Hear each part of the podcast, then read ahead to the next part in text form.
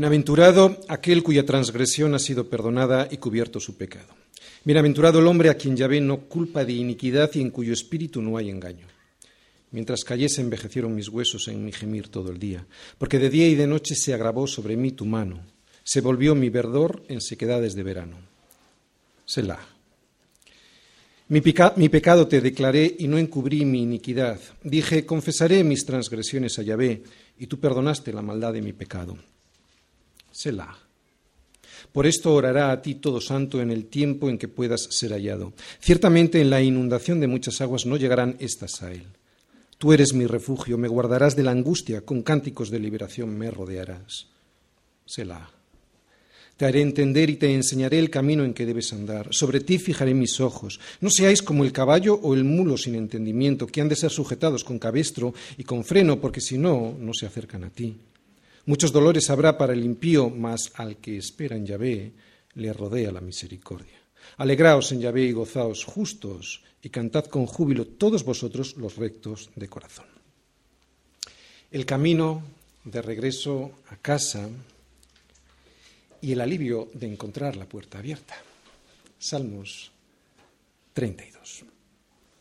Empezábamos la predicación del domingo pasado diciendo que hoy en día repetirse no es muy popular, que aquella persona que se arrepiente es considerada como alguien débil, alguien a, quien es mejor evitar, que por lo tanto predicar sobre el arrepentimiento, aunque siempre ha sido difícil, hoy, sobre todo hoy, es considerado como algo horrible, como algo que atenta contra la dignidad del hombre. Y resulta que es precisamente todo lo contrario, porque es el arrepentimiento lo que le devuelve al hombre la dignidad perdida, esa dignidad que se pierde cuando alguien no hace, no cumple el propósito para el cual fue creado. Pero claro, el problema es que esa dignidad le es devuelta al ser humano a través del arrepentimiento y por la misericordia de Dios. Aceptar algo por misericordia y a través del arrepentimiento choca contra el orgullo del hombre, por eso al ser humano se le hace insoportable. Ahí está el problema. Y como le resulta tan difícil arrepentirse al ser humano, es por lo que incluso en muchos casos la Iglesia eh, ya no predica sobre el pecado. ¿no? para que de esa manera no haya que predicar sobre el arrepentimiento y así la gente nos espante. Pero, ¿qué le vamos a hacer? Si esa es nuestra naturaleza, habrá que descubrirla, ¿no? Porque esconderle a un enfermo con cáncer su enfermedad ni es inteligente ni tampoco es misericordioso. Por eso, el que encubre sus pecados no prosperará, mas el que los confiesa y se aparta alcanzará misericordia. El domingo pasado comenzábamos al hablar del Salmo 32, de este Salmo, por la historia de David y Betsabé, ¿os acordáis? Y lo hacíamos porque ese acontecimiento, esa historia de David y Betsabé, fue el origen de este Salmo 32 y también del Salmo 51. David escribió el Salmo 51 en primer lugar y lo que se relata ahí en el Salmo 51 es lo que él estaba sufriendo mientras estaba pasando por esa angustia de la culpabilidad. Sin embargo, el Salmo 32 es lo que relata el Salmo 32 es lo que ocurrió después, que es lo que estamos viendo, ¿no? Lo que ocurrió después de haber pasado por esa angustia, por haber sido ya perdonado y restaurada su comunión con Dios. Por eso lo que nos enseña el Salmo 32 es cómo puede recuperarse una comunión con Dios que hemos perdido. ¿De acuerdo? Por eso tenemos que estar atentos hoy, porque el Salmo 32 nos va a dar una pauta, una pauta para que podamos saber cómo poder recuperar una comunión con Dios que hemos perdido. Y lo vimos en los versículos 1 y 2 el domingo pasado, versículos que decían, Bienaventurado aquel cuya transgresión ha sido perdonada y cubierto su pecado. Bienaventurado el hombre a quien Yahvé no culpa de iniquidad y en cuyo espíritu no hay engaño. Aunque son los primeros versículos, en realidad es la conclusión del Salmo, de este Salmo 32. Esta es la conclusión a la que llega David después de haber descubierto la necedad de esconderle a Dios y a él mismo su iniquidad, su transgresión, su pecado, que no era feliz. Esta es la conclusión a la que llega David después de haber descubierto que en su corazón había engaño, que tenía un corazón con un espíritu de engaño que le hacía ser tan necio que hasta se enfermaba. Y la conclusión a la que llega David en estos dos versículos es que alguien solo puede llegar a ser feliz cuando es, perdonar, cuando es perdonado, ¿no? Y claro, es perdonado después de haberse arrepentido y después de haber confesado su rebelión contra Dios. En esos dos versículos vimos varias palabras clave. Una de ellas era bienaventurado. ¿Qué significaba ser bienaventurado? Significa, recordáis, no solo feliz y dichoso, sino, sino alguien que tiene un propósito y ha descubierto ese propósito. Es un propósito diseñado por Dios, más aún. Es un propósito que al ser diseñado por Dios, Dios lo capacita para que pueda llevarlo a buen fin, a buen término. Entonces, claro, alguien que ha encontrado su propósito y que es capacitado por Dios para llevar ese propósito es alguien dichoso, es alguien feliz, al margen de que tenga mucho o tenga poco. Transgresión, que significa traspasar la línea, ¿no? Revelarse. Cuando nosotros traspasamos las líneas que vienen definidas y marcadas en la Escritura, nos convertimos en transgresores, nos rebelamos contra Dios. Otra palabra que hay ahí es pecado, ya sabemos lo que es, es errar en el blanco, equivocando las funciones que Dios quiere que desempeñemos, porque estamos desempeñando otras funciones que nosotros mismos nos buscamos, eso que a nosotros nos da la gana. Iniquidad, quiere hacer las cosas por intereses ocultos, ¿no? con motivos equivocados, haciendo incluso cosas que están bien en sí mismas, pero nosotros las hacemos con motivos torcidos y todos estos desastres provocados por un corazón engañoso.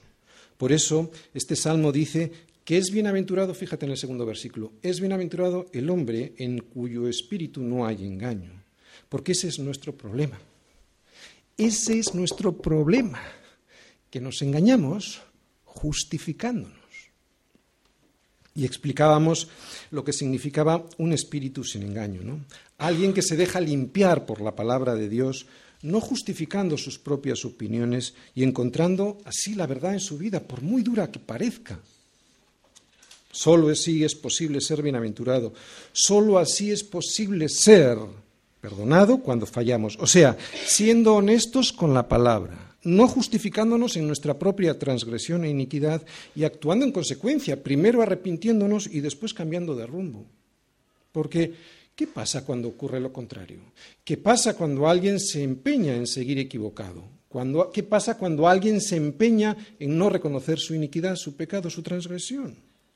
Mientras callé, o sea, mientras me justifiqué, mientras me engañé a mí mismo, se envejecieron mis huesos en mi gemir todo el día, porque de día y de noche se agravó sobre mí tu mano, se volvió mi verdor en sequedades de verano.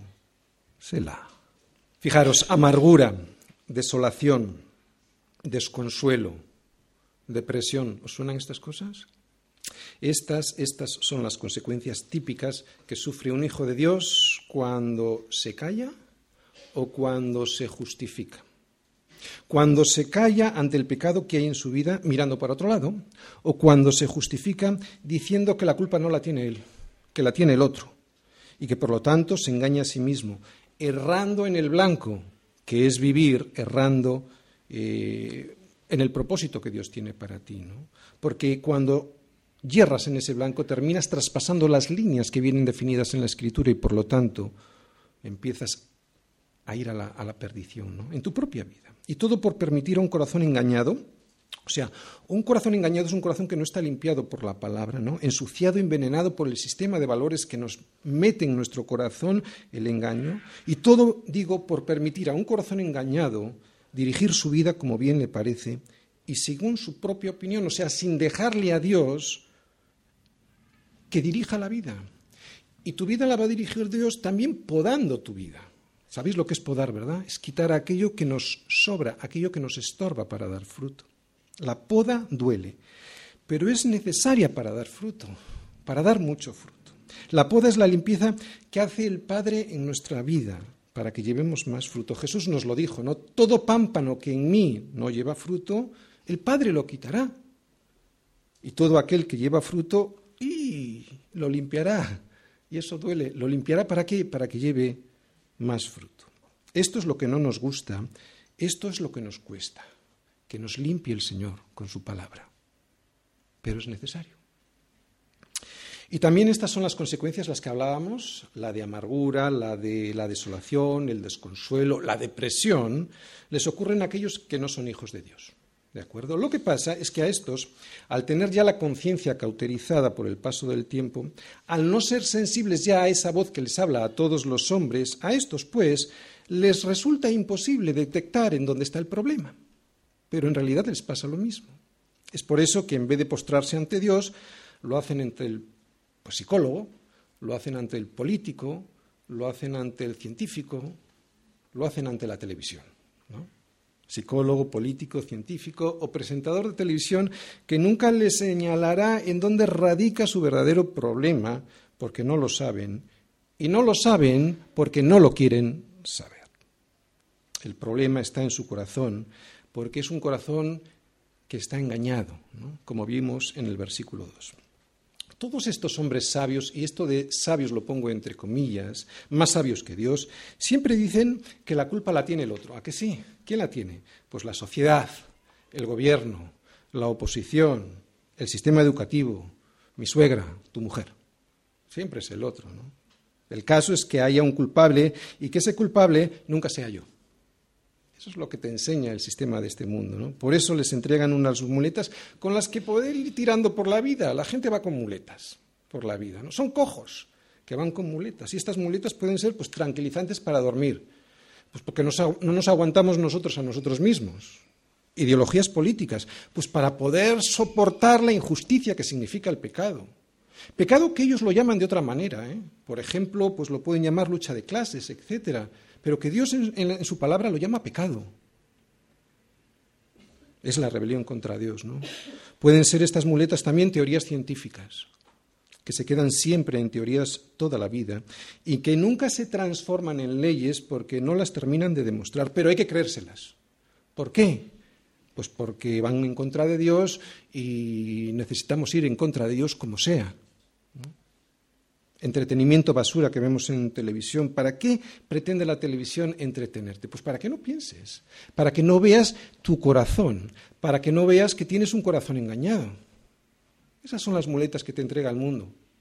Muletas que son las soberbias de un ser humano que desde que se apartó de Dios, desde que se independizó de Dios, se ha hecho esclavo del hombre, que es lo mismo que hacerse esclavo del pecado.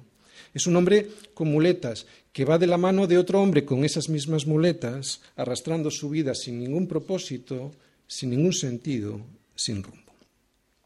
Son hombres que aunque se sostienen en pie y parece que andan, andan porque llevan muletas, pero en realidad siguen siendo cojos, no seres transformados, no seres regenerados por Dios y levantados del suelo para andar. Ahora sí, ahora sí, cuando Dios te levanta es para que andes de verdad y que, y que andes con un propósito, con un diseño que tiene Dios para todos aquellos que quieren volver a casa, porque Dios hace nuevas todas las cosas. De modo que si alguno está en Cristo, las cosas viejas pasaron, he aquí, todas son hechas nuevas. Nosotros no llevamos muletas. Y aunque nos caemos, alguna vez nos caemos, la diferencia es que nos damos cuenta, no nos justificamos y por lo tanto no agarramos esas muletas que nos da este mundo, sino que nos aferramos a la gracia de Dios sabiendo que todo lo puedo en Cristo que me fortalece. Por eso me puedo levantar. Y si hoy hay alguien por aquí un poquito despistado, lo vuelvo a repetir, ¿eh? porque esto también es para nosotros. Mientras callé, o sea, mientras me engañé a mí mismo, mientras me estuve justificando, es para ti, ¿vale? Mientras me engañé, ¿qué pasó? Se envejecieron mis huesos en mi gemir todo el día. Así que cuidado, porque a los hijos de Dios esto también nos puede pasar. Se nos puede llegar a cauterizar la conciencia y al igual que David, con una conciencia narcotizada es muy fácil que el corazón se nos llene de engaño. ¿Y por qué alguien puede dejar que su corazón se narcotice? Ahora lo vamos a ver en la historia de David, pero es muy fácil, ¿eh?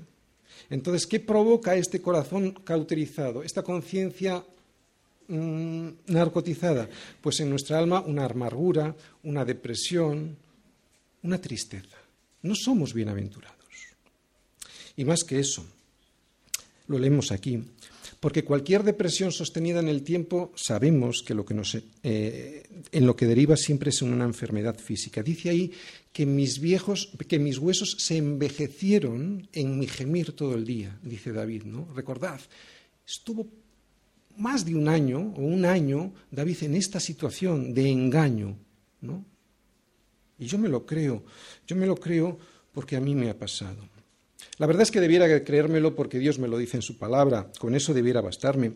Pero como soy un hombre necio, pues lo tuve que experimentar en mi carne, ¿no? Lo mismo que David lo padeció en la suya. ¿Y qué es lo que pasé? Pues que, o que experimenté, que mi cuerpo dijo basta, ¿no? Y entonces tuve que parar. Tuve que parar y eso me llevó a la reflexión de mi relación con Dios. Nadie. Estamos viendo a David, ¿eh? Nadie. Ni siquiera alguien con un corazón conforme al corazón de Dios es perfecto. Nadie. Como no lo fue el rey David, tampoco lo vamos a ser nosotros. Él, como todos nosotros, tuvo sus momentos de debilidad y tropezó muchas veces al caminar. Pero eso no ha de ser ninguna excusa. La experiencia de David nos debe hacer reflexionar sobre sus palabras. Y las palabras más dramáticas que hay en este salmo, para mí, las palabras más dramáticas que yo encuentro en este salmo, dichas por David, son estas. Mientras callé, mientras me justifiqué, mientras me engañé a mí mismo, mientras dije que el problema, el problema era del otro, no mío, mientras me engañé, mientras callé. ¿Qué es lo que significa esto? El orgullo. ¿Os dais cuenta? El orgullo de no querer reconocer una situación y por consiguiente el no querer hablar de eso con Dios. Y esconder esa mentira ante Dios y ante mí mismo y ante los demás provoca un estrés. ¿No te ha pasado? Provoca un estrés que hasta tus huesos se envejecen antes de tiempo.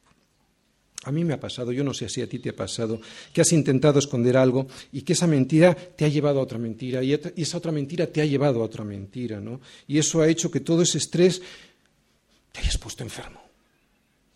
A mí sí me ha pasado. Yo me acuerdo en mi juventud una situación similar a esa, ¿no? Y cuando lo confesé, ¡qué liberación! Mientras callé, dice David. Por lo tanto, Dios tuvo que hacer algo con su hijo. No podía mantenerla en esa situación, ¿no? No podía dejarla así por más tiempo. Por eso dice el versículo 4, de día y de noche se agravó sobre mí tu mano y se volvió mi verdor en sequedades de verano. Lo que significa que de día y de noche se agravó sobre mí tu mano es que de día y de noche Dios estaba recordándole a David quién era en realidad él, un hijo de Dios. Y que todo ese comportamiento que vimos en el relato que vimos el domingo pasado en el segundo libro de Samuel, capítulos 11 y 12, no se correspondía al comportamiento de un hijo de Dios. Eso es lo que estaba pasando sobre la vida de David. Dice David que hasta sus huesos se hicieron viejos antes de tiempo. Y yo no creo que esto sea solo poesía. Como os he dicho antes, yo, otros como yo, y seguramente a ti también te ha pasado lo mismo. Puede que no se trate de los huesos y sea otro órgano el afectado, pero lo que provoca gemir todo el día por permitir que el pecado esté escondido en mi vida, siempre es una consecuencia física que se ve y que se sufre. Este verbo ahí traducido por gemir en hebreo, en realidad significa rugir, rugir como ruge un león. Y esto demuestra que hay un sufrimiento muy profundo en el alma de David, ¿no? Porque sabe que no solo no está haciendo bien las cosas, sino que está separado de aquello que más desea, que es la comunión con Dios. La mano de Dios se agravó sobre David, o sea, que la bendición de Dios ya no estaba con él. Y en consecuencia, ¿qué es lo que pasó? Pues que David perdió toda su salud, su salud física, su salud emocional, su salud espiritual. Puede que la soberbia en la carne no desapareciera y eso diese una sensación de vigor en David. Pero el vigor espiritual, esa sana energía que desprende un hijo de Dios cuando está cumpliendo bien ese propósito para el cual Dios le ha propuesto y le ha diseñado, esa fuerza y ese vigor ya no estaban en la vida de David. ¿No os ha pasado a vosotros? Cuando estás fuera del camino del Señor ya no tienes mismo, ese mismo vigor espiritual. La mano de Dios se agrava sobre tu vida. Así que tenemos que tener cuidado, ¿no? A que cuando sabes que Dios ya no está o ya no tienes la comunión con Dios, tienes esta falta de vigor, ¿no? La palabra de Dios no vuelve a él vacía, esto lo sabemos. Esto significa que su mano o te conforta o te confronta. ¿De acuerdo? Que la palabra de Dios no vuelve a él vacía significa que su palabra o te conforta o te confronta. Que es lo mismo, esto último, que te confronta, es lo mismo que decir que agrava su mano sobre ti. ¿Vale? Este está en la condición en la que se quedó David, ¿no? Es una triste condición. Y fue así porque no se confesó con el Padre, ¿no? Entonces quedó la mano de Dios pesándole todo el rato sobre su conciencia. ¿Por qué puede pasarle esto a David? Cuando David tenía que saber que fuera de la comunión con Dios iba a ir mal las cosas, ¿no? ¿Por qué alguien que sabe que lo que está haciendo está mal no lo confiesa sabiendo que Dios puede agravar su mano sobre él. No digo que un incrédulo lo haga, yo entiendo que un incrédulo no ponga ningún remedio a esto, pero un hijo de Dios, ¿por qué no lo hace? O como en el caso de David, ¿por qué espera un año a confesarse? ¿Alguien puede responderme? La verdad es que yo creo que es bastante sencillo de explicar, porque no lo reconoce. O mejor dicho, aquí está la clave porque no lo quiere reconocer. No le da la gana reconocerlo. Porque si lo reconoce, si reconoce que está haciendo mal, entonces tiene que dejar a un lado su relación con Betsabé. Y no quiso. Punto. Es tan sencillo como esto. ¿Os dais cuenta? Claro que lo sabía. ¿Por qué no puso remedio? Porque no le dio la gana. Es tan sencillo como eso, porque no me da la gana de dejar a Betsabé. Y aunque hubiera sido muchísimo mejor para él, para su familia y para todo el pueblo de Israel reconocer su pecado, confesarlo y dejar a un lado su relación con Betsabé, no quiso. Punto. Prefirió llevar hasta el final esa relación. Y como vimos el domingo pasado, incluso después de haber promovido la muerte de Urias, incluso después de eso, David siguió adelante con sus planes para quedarse con Betsabé, que era la mujer de su siervo Urias. Mas esto, esto que David había hecho, el seguir con sus planes, fue desagradable ante los ojos del Señor. Aquí está el error. En seguir continuando con unos planes que sabemos que Dios no quiere para nosotros. Este es el principal error de por qué David estuvo gimiendo durante un año todo el tiempo, todo el día, y que como consecuencia de ese gemir sus huesos se envejecieron porque tuvo en poco la palabra de Dios, porque no quiso rectificar a tiempo, porque quiso seguir con sus planes, porque no le dio la gana, punto, es muy fácil de entender. Solo cuando reconocemos que nos equivocamos y lo confesamos, descubriremos que ese verdor que teníamos venía de Dios y que las sequedades llegan a nuestra vida cuando intentamos hacer de nuestra voluntad un ídolo al cual adorar. Un ídolo, un Dios al cual veneramos. Ponemos nuestra voluntad en el centro en vez de la voluntad de Dios. Sin embargo, al reconocer el pecado, y muchas veces solo lo reconozco cuando viene la pesadez de la mano de Dios sobre mi vida, y gloria a Dios por sentir su peso sobre mí, repito, al reconocerlo, ¿qué pasa? Versículo 5. ¿Qué pasa? Que mi pecado te declaré y no encubrí mi iniquidad, dije, confesaré mis transgresiones a Yahvé y tú perdonaste la maldad de mi pecado. Selah. Este es el camino de regreso a casa, ¿de acuerdo? declarar mi pecado, no encubrir mi iniquidad y confesar mis transgresiones al Señor.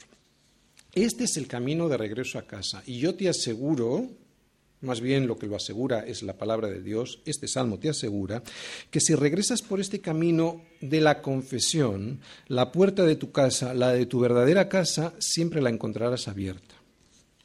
El Padre tiene esa puerta abierta siempre para que puedas pasar por esa puerta y entres en tu casa. ¿Y en qué consiste esa puerta que está abierta? El perdón. Primero es, primero es el arrepentimiento, luego la confesión. Ese es el camino y la puerta que está abierta es el perdón. Siempre estará abierta esa puerta. Tú perdonaste, dice David, la maldad de mi pecado. Escúchame bien. Debido a mi función pastoral, suelo aconsejar a matrimonios a los que las sequedades de verano han llegado al jardín de su casa y ya no saben cómo hacer volver el verdor a su hogar si es que, si es que alguna vez lo tuvieron. Y muchas veces yo diría que siempre veo el siguiente patrón. No en uno de ellos, ¿vale? No en la mujer, no en el hombre, en los dos, el siguiente patrón. Y lo veo muy fácilmente porque a mí también me pasó lo mismo en una época de mi vida y además tengo la tendencia que me siga pasando debido a mi pecado. Y el patrón es el siguiente. Es que mi mujer, es que mi marido, si tú le conocieras, Y en mi interior siempre pienso lo mismo. Si ya le conozco, ¿qué crees? ¿Que no le conozco? ¿O que no la conozco? Claro que la conozco, ¿no? ¿Por qué? Porque tu marido, tu mujer, es igual que yo. Y como me conozco, por eso le conozco. Y como dije el domingo pasado, ese corazón que conozco, porque me conozco, está descrito en Romanos 3. ¿Os acordáis que lo leímos el domingo pasado, verdad? Sepulcro abierto es su garganta, con su lengua engañan, veneno de áspides hay debajo de sus labios, su boca está llena de maldición y de amargura. Pues como un sepulcro siempre se quedará la vida de alguien que no se arrepiente de su iniquidad, que no se arrepiente hoy y que no se arrepiente mañana, porque hay que estar arrepintiéndose todos los días. Es el arrepentimiento y la confesión al Señor lo que consigue que vuelva el verdor de mis sequedades de verano. Solo el arrepentimiento, pero para eso tengo que reconocerlo, ¿no? ¿Qué pone ahí? Confesé el pecado de mi mujer, pone eso. ¿Qué pone? Mi pecado, el mío, ¿verdad? ¿Cómo vuelve el verdor a mi vida? ¿Confesando el pecado del de enfrente? No, dice ahí, mi pecado te declaré y no encubrí mi iniquidad. Dije, confesaré mis transgresiones a Yahvé y entonces sí, tú perdonaste la maldad de mis pecados. Selah. Selah. ¿Sabéis lo que significa, verdad? Es una parada para reflexionar, para pensar en lo que acabamos de leer. Hacemos una parada para reflexionar. Selah. ¿Qué pues? ¿Somos nosotros mejores que ellos? En ninguna manera, porque ya hemos acusado a quién? A judíos y a gentiles, o sea, a suegras, a cuñados, podrías poner ahí, que todos están bajo pecado. Como está escrito, no hay justo ni a un uno. Selah. No hay justo ni a un uno. Sepulcro abierto es su garganta, mi garganta. Con su lengua engañan, con mi lengua engaño. Veneno de áspides hay debajo de sus labios. Veneno de áspides hay debajo de mis labios. Su boca está llena de maldición y de amargura. Mi boca está llena de maldición y de amargura. Selah. Reflexiona. Sí, Señor, ese soy yo. Es la única manera de recibir el perdón. Sí, Señor, ese soy yo. Por eso te pido perdón, Señor. Soy yo. No es mi esposa, no es mi suegro, no es mi pastor, soy yo. Selah. Qué diferentes serían las consejerías si cuando alguien entrara por la puerta de mi despacho dijera, Pastor, ¿qué podría, para, ¿qué podría hacer para merecer a mi esposa o a mi esposo? Es que no me la merezco o no me lo merezco, ¿no? ¿Sabe, pastor? Mi boca está llena de maldición y de amargura. Y cada vez que me enfado, noto cómo sale veneno de debajo de mis labios. Qué diferentes serían las consejerías. Pues cuando esto ocurra, cuando esto le declares al Señor, y declarar es decirlo con tu boca todas las noches, pero con tu boca porque sale del corazón, no solo del pensamiento, ¿de acuerdo? Cuando declares esto todas las noches con tu boca, dilo audiblemente, aunque despiertes a la de al lado, dilo, pero porque te sale del corazón, no solo del pensamiento. Cuando declares con tu boca que la bronca está en ti, cuando no encubras esa iniquidad de creer que solo los demás tienen la culpa y que tú estás libre de cualquier problema, cuando confieses tus transgresiones, las tuyas, cuando eso ocurra, el Señor perdonará la maldad de tu pecado. No hay otra. No hay otra. No me lo estoy inventando, viene ahí. Pero para eso, versículo 6, orará a ti todo santo en el tiempo en que puedas ser hallado. Ciertamente en la inundación de muchas aguas no llegarán estas a él. En el tiempo en que puedas ser hallado. Esto es una advertencia, ¿de acuerdo? Porque el Señor no siempre podrá ser hallado. Lo leemos también en Isaías, dice, buscad al Señor mientras puede ser hallado. Y la pregunta que ahora nos podríamos hacer es, ¿cuándo podría ser hallado el Señor? Y por lo tanto, ¿cuándo sabré que yo soy estoy siendo escuchado por el Señor?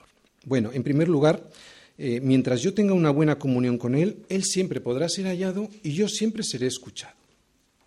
Pero también hay otra circunstancia en la que Dios podría ser hallado, y eso aunque yo haya perdido mi comunión con Él. ¿Cuál es esa circunstancia? Es vital para, para, nosotros conocerla, porque si estamos en esa situación en la que, como David había perdido su comunión con Él, ¿cómo podrá ser hallado el Señor? ¿no? ¿Cómo, podrá, ¿Cómo podré tener esa oportunidad de restablecer esa comunión para que me devuelva el vigor a mis huesos y las sequedades de mi vida desaparezcan? ¿Cuándo estará el Señor deseoso de escucharme, a pesar de que yo he perdido mi comunión con Él? Pues nos lo dijo este salmo en el versículo 4. Cuando vea que su mano se agrave sobre mí. Cuando vea que su bendición ya no está sobre mi vida cuando mis huesos se envejezcan en mi gemir todo el día, cuando el verdor de mi casa se convierta en sequedades de verano. Si alguien nota que la mano del Señor ya está pesándole de una manera insoportable sobre él, entonces es que todavía es sensible a la voz del Espíritu Santo que le está hablando y entonces podrá escuchar lo que Dios tiene para decirle. Aquí no está hablando de que nos pesen las consecuencias del pecado, ¿de acuerdo? Las consecuencias del pecado le duelen a todo el mundo. Eso no es que su, mano se agrave sobre mí. Es muy importante esto. Que su mano se agrave sobre mí no significa que yo sufro por las consecuencias del pecado. Que su mano se agrave sobre mí es que sienta que le he fallado. Es que yo sienta que me he revelado ante su autoridad que ya no estamos en un mismo sentir el Señor y yo, y que eso me duela. Es un dolor al margen de las consecuencias de la desobediencia que el pecado me ha acarreado, porque las consecuencias de la desobediencia le duelen a todo el mundo. Por eso, que se agrave sobre mí su mano es una bendición. ¿Lo vemos ahora diferente? Es una bendición porque si sigo sin confesar mi situación y aunque el Señor me discipline, si yo no me doy cuenta de mi error confesándolo, nunca tendré la oportunidad de salir de la bronca en la que me he metido. Y de lo que me tengo que dar cuenta es que el error es la desobediencia. Porque aunque las consecuencias de la disciplina hayan servido a mi vida para llamarme la atención y girar mi cabeza hacia Dios, de lo que me tengo que arrepentir es de no haber tenido en cuenta la palabra de Dios. Es lo que le dijo Natán a David. ¿Por qué pues tuviste en poco la palabra del Señor haciendo lo malo delante de sus ojos? ¿Os dais cuenta? Haciendo lo malo delante de sus ojos son las consecuencias de lo principal, de tener en poco la palabra de Dios. Por eso, si hoy le está hablando Dios a tu corazón y no le confiesas que sí, que la culpa la tienes tú, que no la tiene ni tu mujer, ni tu marido, ni ningún otro. Si esto no lo confiesas hoy, hoy que Dios te está hablando, podría ser que ya no hubiera otra ocasión en la que pudiera ser hallado. No es broma, ¿eh? Y aunque esto es un salmo, tampoco es poesía. Esto es muy cierto. Yo lo veo en mucha gente. Gente que ha dejado pasar el tren de la voz de Dios hablándole a su corazón y luego se dan cuenta y lo intentan, lo intentan y lo intentan y siguen perdidos y sin rumbo y desorientados. Y al final, fijaros ahí, viene el resultado de ser escuchado por el Señor. Y el resultado que el Señor, que significa que el Señor pueda ser hallado, dice ahí, es que en la inundación de muchas aguas no llegarán estas a él. ¿Cómo es posible? Pues porque, versículo 7, tú eres mi refugio, me guardarás de la angustia, con cánticos de liberación me rodearás. Selah. Cuando las muchas aguas nos rodeen, al igual que le pasó a Noé, el Señor siempre será nuestra arca de refugio. Allí, escondidos en el arca que es Cristo, las muchas aguas no nos llegarán a hacer daño. Vamos a ver, puede que la navegación sea difícil, puede que haya incertidumbre durante la travesía, no lo niego, pero al final, cuando todo pase, la paloma siempre regresará con una rama de olivo en su pico para decirnos que el Señor vuelve a tener comunión con nosotros. Con solo creerle al Señor es suficiente para ser salvados de las muchas aguas. Y creerle es confesar. Y confesar no solo es decir tu pecado. ¿Qué crees? ¿Que Dios no conoce tu pecado? ¿Crees que confesar es decir el pecado y ya está? No, eso ya lo sabe Él. Confesar es mucho más que decirle a Dios cuál es tu pecado. Ya lo hemos dicho antes, ¿eh? pero lo vuelvo a repetir. Confesar es ponerte de acuerdo con Dios y decirle, sí Señor, sí Señor, sin tu consejo, sin tu refugio, la angustia sería lo normal en mi vida. Pero desde que me he puesto de acuerdo contigo, desde que he descubierto que lo que dices en Romanos 3 es para mí, y no solo para el de enfrente, o para mi mujer, o para mi marido, entonces, desde que te lo he declarado, entonces he sentido una liberación que me está rodeando como con cánticos y la angustia ha desaparecido. Confesar es todo lo contrario de lo que hace el mundo, que son aquellos que a lo malo dicen bueno y a lo bueno malo, que hacen de la luz tinieblas y de las tinieblas luz que ponen lo amargo por dulce y lo dulce por amargo. Esto es lo contrario de confesar. Esto es poner mi opinión por delante de la opinión de Dios. Esto, como también dice un poquito más adelante Isaías 5:24, es desechar y abominar la palabra del Santo de Israel. ¿Entendemos mejor lo que es confesar? Es fundamental entender lo que significa confesar, porque hay mucha gente que se confunde, piensa que confiesa con la boca y de repente no entiende por qué no le llega la liberación y no puede cantar con alegría. ¿Por qué? Porque no solo se trata de confesar algo con la boca, se trata de ponerse de acuerdo con Dios de estar en un mismo sentir con Dios. Confesar es ponerse de acuerdo con Dios, no es una negociación con Él como muchas veces hacemos, ¿no? Es decirle amén a todo lo que ya sabemos que tenemos que decirle amén, si ya lo sabemos. De verdad no es tan complicado, ya lo sabemos. Cuando tú tienes una buena relación con Dios, el Espíritu te está diciendo lo que tienes que hacer. Solo se trata de ser honestos. Solo con honestidad la palabra hará su efecto en nosotros, si no estaremos constantemente justificándonos. Será inútil que la palabra nos hable, será inútil que un hermano me anime, será inútil que el pastor me redarguya de pecado, porque si no tengo una buena disposición, si no soy honesto delante del Señor, me resbalará todo lo que me digan. Fundamental. Ahí está nuestro pecado, que nos equivocamos, justificándonos. O sea que tenemos un corazón engañoso. Y cuando la palabra hace su efecto, y después de estar amargado, desolado, desconsolado, deprimido y hasta desorientado, cuando su palabra, la palabra del Señor, hace su efecto en nosotros, el Señor me va a dar algo que a mí me hace muy feliz. No sé a ti, pero a mí me hace muy feliz. ¿Qué es esto que el Señor me va a dar después de confesar y que me hace tan feliz? Versículo 8. Te haré entender y te enseñaré el camino en que debes andar. Sobre ti fijaré mis ojos. Tres cosas. Primera, fijaros lo que me hace el Señor después de arrepentirme, ¿de acuerdo? Después de confesar mi pecado. Me va a dar tres cosas. Tres cosas que al mundo no le suelen gustar, pero que a mí me encantan. Primera, que el Señor, ahora que me he puesto de acuerdo con Él, ahora, no antes, ahora me hace entender. Lo que antes no entendía, ¿no? Ahora sí, antes no. Con el Señor funciona así. ¿de acuerdo? No se trata de ir a la universidad. Se trata de confesar, de reconocer mi situación. Y lo que antes no entendía, ahora resulta que lo entiendo. En Romanos 3 me decía que no hay quien entienda. Y eso es cierto, pero ahora resulta que después de arrepentirme y después de confesarlo, ahora el Señor me hace entender.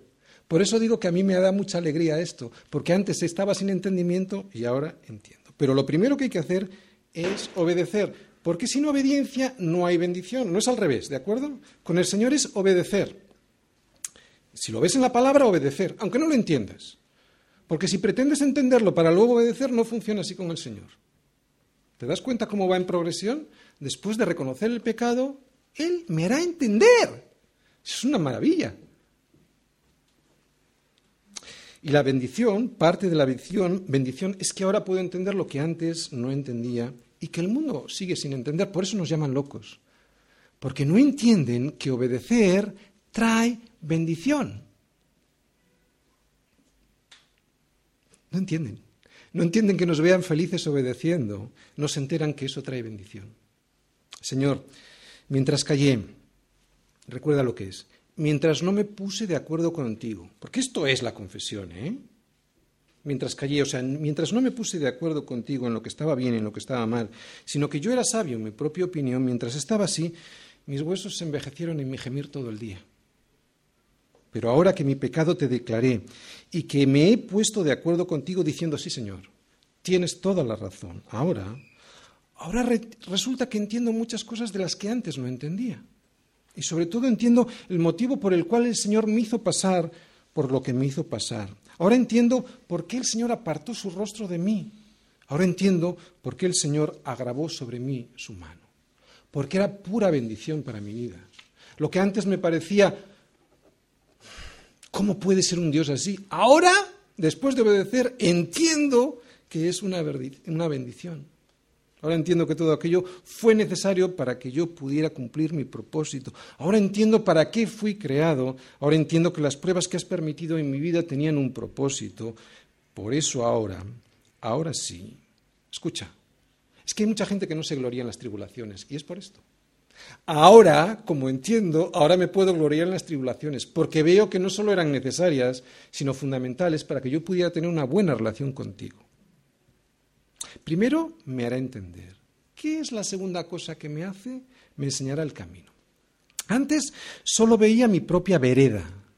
Ahora cuando la palabra la obedezco o cuando un hermano me rectifica o el pastor me dice algo que chocaba con mis propios intereses, con mis propios planes, con mis propios caminos, antes no lo soportaba, me rebelaba contra eso, no me dejaba enseñar. Sin embargo, ahora, ahora que me he arrepentido, ahora que veo que el problema está en mí y que he descubierto que eso, que el problema soy yo y no el otro, ahora estoy abierto a lo que me digan y no me voy a justificar, es fundamental esto, ¿eh?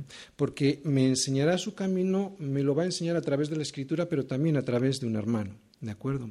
Evidentemente no estoy hablando de aceptar cualquier cosa que nos digan o que oiga, estoy hablando de no tener ideas preconcebidas para no tener una prevención contra la palabra, ¿de acuerdo? Estoy hablando de estar abierto a lo que la palabra pueda hacer su trabajo en mi vida, limpiando lo que tenga que limpiar la palabra en mi corazón. Y si eso que me dicen está claramente delimitado en las Escrituras y el Espíritu Santo me convence, Natán, pequé contra el Señor. Sí, Natán, pequé contra el Señor. Así que después de haberme desviado, desobedeciendo, ahora el Señor me hace entender y me vuelve a enseñar por dónde debo andar, ¿no? Y eso gracias a la comunión restablecida por el arrepentimiento y el perdón. Pero además, y para que no me salga del camino, la primera cosa que hemos visto me hará entender, la segunda me enseñará el camino. Pero ahora, para que ese camino que me enseña no me desvíe, dice, sobre, sobre mí fijará sus ojos, ¿no? ¿Por qué? Porque no son ojos que condenan. Cualquiera que lea este versículo puede decir, uy, el Señor te está vigilando para condenarte. No, ese mirar no son ojos que condenan, son ojos que cuidan, que cuidan para que no te salgas del camino, ojos que cuidan tu vida no para condenarla, sino para cuidarla. Por eso, cuando en el Salmo 30 vimos que David se había envanecido en su propia prosperidad, el rostro del Señor se apartó de él y se turbó. Es que un hijo de Dios, cuando nota que el rostro de Dios desaparece, se turba. ¿Por qué se turba? Porque el rostro de Dios mira, pero no para condenar, sino para cuidar. Por eso cuando el rostro de Dios desaparece en mi vida, lo que primero que hago es turbarme. Y se turbó, como digo, David, ¿por qué? Pues porque lo sintió como una maldición, porque, vuelvo a repetirlo, la vista de Dios está sobre nosotros para cuidarnos, cuidarnos de que no resbalemos. David era muy sensible a la voz de Dios y tenía mucha experiencia en la disciplina que el Señor le aplicaba. Por eso nos advierte y nos dice, Tony, yo fui muy terco, no hagas como yo. Versículo 9. No seas, Tony, como el caballo o como el mulo sin entendimiento, que han de ser sujetados con cabestro y con freno, porque si no, no se acercan a ti. Muchos dolores habrá para el impío, mas al que espera en Yahvé le rodea la misericordia. He subrayado dos palabras, son dos palabras antitéticas, impío y el que espera en el Señor. El impío es como un caballo o un mulo sin entendimiento. Y esto no es ningún insulto, simplemente es una descripción, ¿de acuerdo? Y precisamente no tiene ese entendimiento porque es alguien que no tiene en cuenta el consejo de Dios. Recuerda, el entendimiento, el entendimiento viene por la obediencia a Dios. Por lo tanto, un impío, que es alguien que no tiene el consejo de Dios, porque lo desprecia o no lo tiene en cuenta, se comporta como un, mulo sin entendimiento. Peor que eso, como digo, porque lo desprecia. Es como si un mulo le diese patadas a la palabra de Dios, a los consejos de aquel que lo ha creado y que sabe que lo podrá sacar de los líos en los que se ha metido por seguir sus propios consejos. Todo lo contrario al impío es aquel que espera en el Señor. O sea, aquel que espera que el Señor le enseñe, como vimos en los versículos anteriores, que le muestre cuál es el camino, sea, le guíe y que tenga sus ojos puestos sobre él, o sea, que le observe para que no se extravíe del camino que debe de seguir. Ese es el que espera en el Señor. Al primero le esperan muchos dolores, al impío. Al segundo le rodea la misericordia. Al primero no es que Dios no le quiera conceder la misericordia, es que Él no quiere ser rescatado, Él no quiere esa misericordia, Él desprecia esa misericordia. Dios no le condena, se condena a Él solito. Al segundo, que es igual de borrico que el primero, ¿eh? Y lo repito, porque hay mucha gente que se piensa que nosotros somos muy buenos y nos creemos muy buenos, pero no es así. Al segundo, o sea, el que espera en el Señor, que es igual de borrico que el primero, el Señor le rodea con su misericordia. ¿Y por qué a este le rodea con su misericordia y al otro no? porque este se deja porque se deja enseñar, guiar y observar por Dios. Por eso no cae en los muchos dolores del impío. Y es que no se trata de nosotros, siempre se trata de Dios y su misericordia. ¿Te das cuenta? No se trata de que unos sean más buenos que otros, porque unos son muy buenos y otros muy, muy malos. No se trata de nosotros, siempre se trata de Dios y de su misericordia. La misericordia hace unos mulos que reconocen que lo son.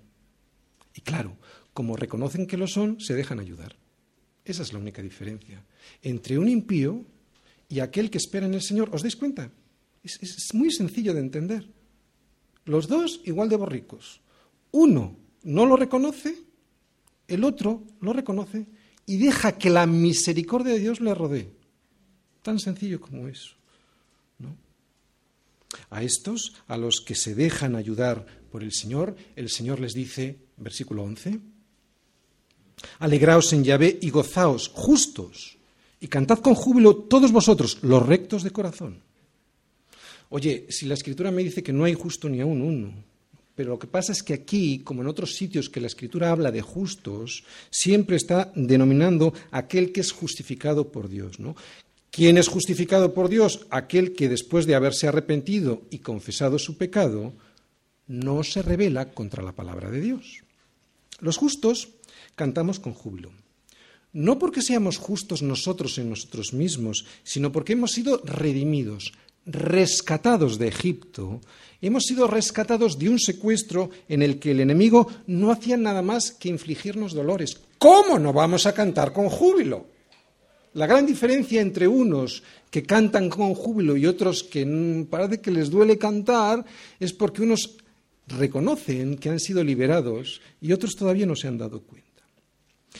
Habla ahí de rectos de corazón. No somos rectos de corazón porque por naturaleza lo tengamos. No tenemos un corazón recto. Somos rectos de corazón como consecuencia de un arrepentimiento que nos ha llevado al perdón de pecados y a ser enseñados, guiados y observados, o sea, cuidados por Dios. Por eso somos rectos de corazón, no porque nosotros lo tengamos, sino porque después de reconocer nuestra situación, nos dejamos enseñar, nos dejamos guiar y nos dejamos observar por el Señor. Y claro, al ser vigilados por el Señor, no caemos como cae el impío. Lo vuelvo a repetir, no se trata de nosotros, siempre se trata de Dios y de su misericordia. Resumen, mientras calles, mientras no reconozcas que tú no eres la víctima, sino el pecador culpable de tu propia situación, mientras sigas así justificándote, tus huesos seguirán envejeciéndose en tu gemir todo el día. Lo vuelvo a repetir. Mientras sigas así, mientras no reconozcas que tú no eres la víctima, sino el culpable, o sea, el pecador culpable de tu propia situación, mientras sigas así justificándote, tus huesos seguirán envejeciéndose en tu gemir todo el día. Podría ser el resumen de la predicación de hoy. La gente busca salidas de emergencia porque está gimiendo todo el día. Las busca, pero no las encuentra porque las busca en donde no debe. Las busca en la política, en el psicólogo, en la ciencia, pobrecitos, hasta en la televisión. Pero la única puerta de salida a ese gemir que desespera está en el perdón que solo Dios puede otorgar. Y es que sin arrepentimiento y sin confesión no hay perdón de pecados y sin perdón de pecados, la inundación de muchas aguas anegarán tu vida y terminarás ahogado en tu propia depresión.